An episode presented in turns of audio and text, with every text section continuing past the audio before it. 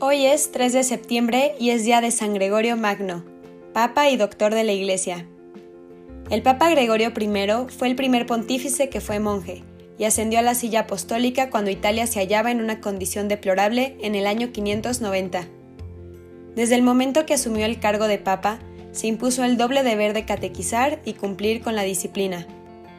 También destacó como predicador, escogiendo temas del Evangelio del día llenas de elocuencia y sentido común, terminando con una enseñanza moral que podía adaptarse a cada caso. Fue un excelente administrador de la sede pontificia. De toda su labor religiosa en Occidente, la conversión de Inglaterra y el éxito que coronó sus esfuerzos encaminados hacia esta dirección fue para él el mayor triunfo de su vida.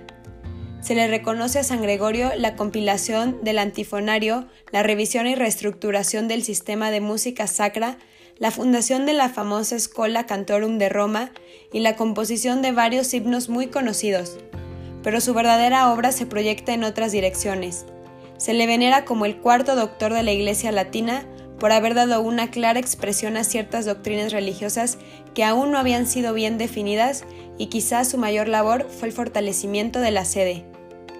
Señor Jesús, te pedimos que des a tu Iglesia sacerdotes y papas santos, que nos sepan guiar y que aumentes las vocaciones. Amén.